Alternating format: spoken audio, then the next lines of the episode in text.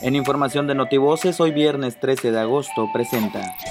De manera virtual comparecieron los integrantes del Eje 5, Gobierno Honesto y con resultados, donde expusieron los pormenores de las acciones más relevantes correspondientes al sexto informe de gobierno que presentó el pasado 7 de agosto el titular del Ejecutivo, Carlos Miguel Aiza González.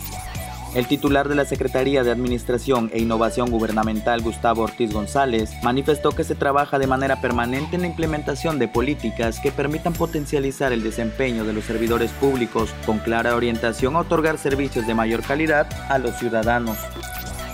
Gracias al trabajo coordinado entre dependencias y productores ganaderos, el municipio de Palizada recibió el reconocimiento de acreditado preparatorio en tuberculosis bovina.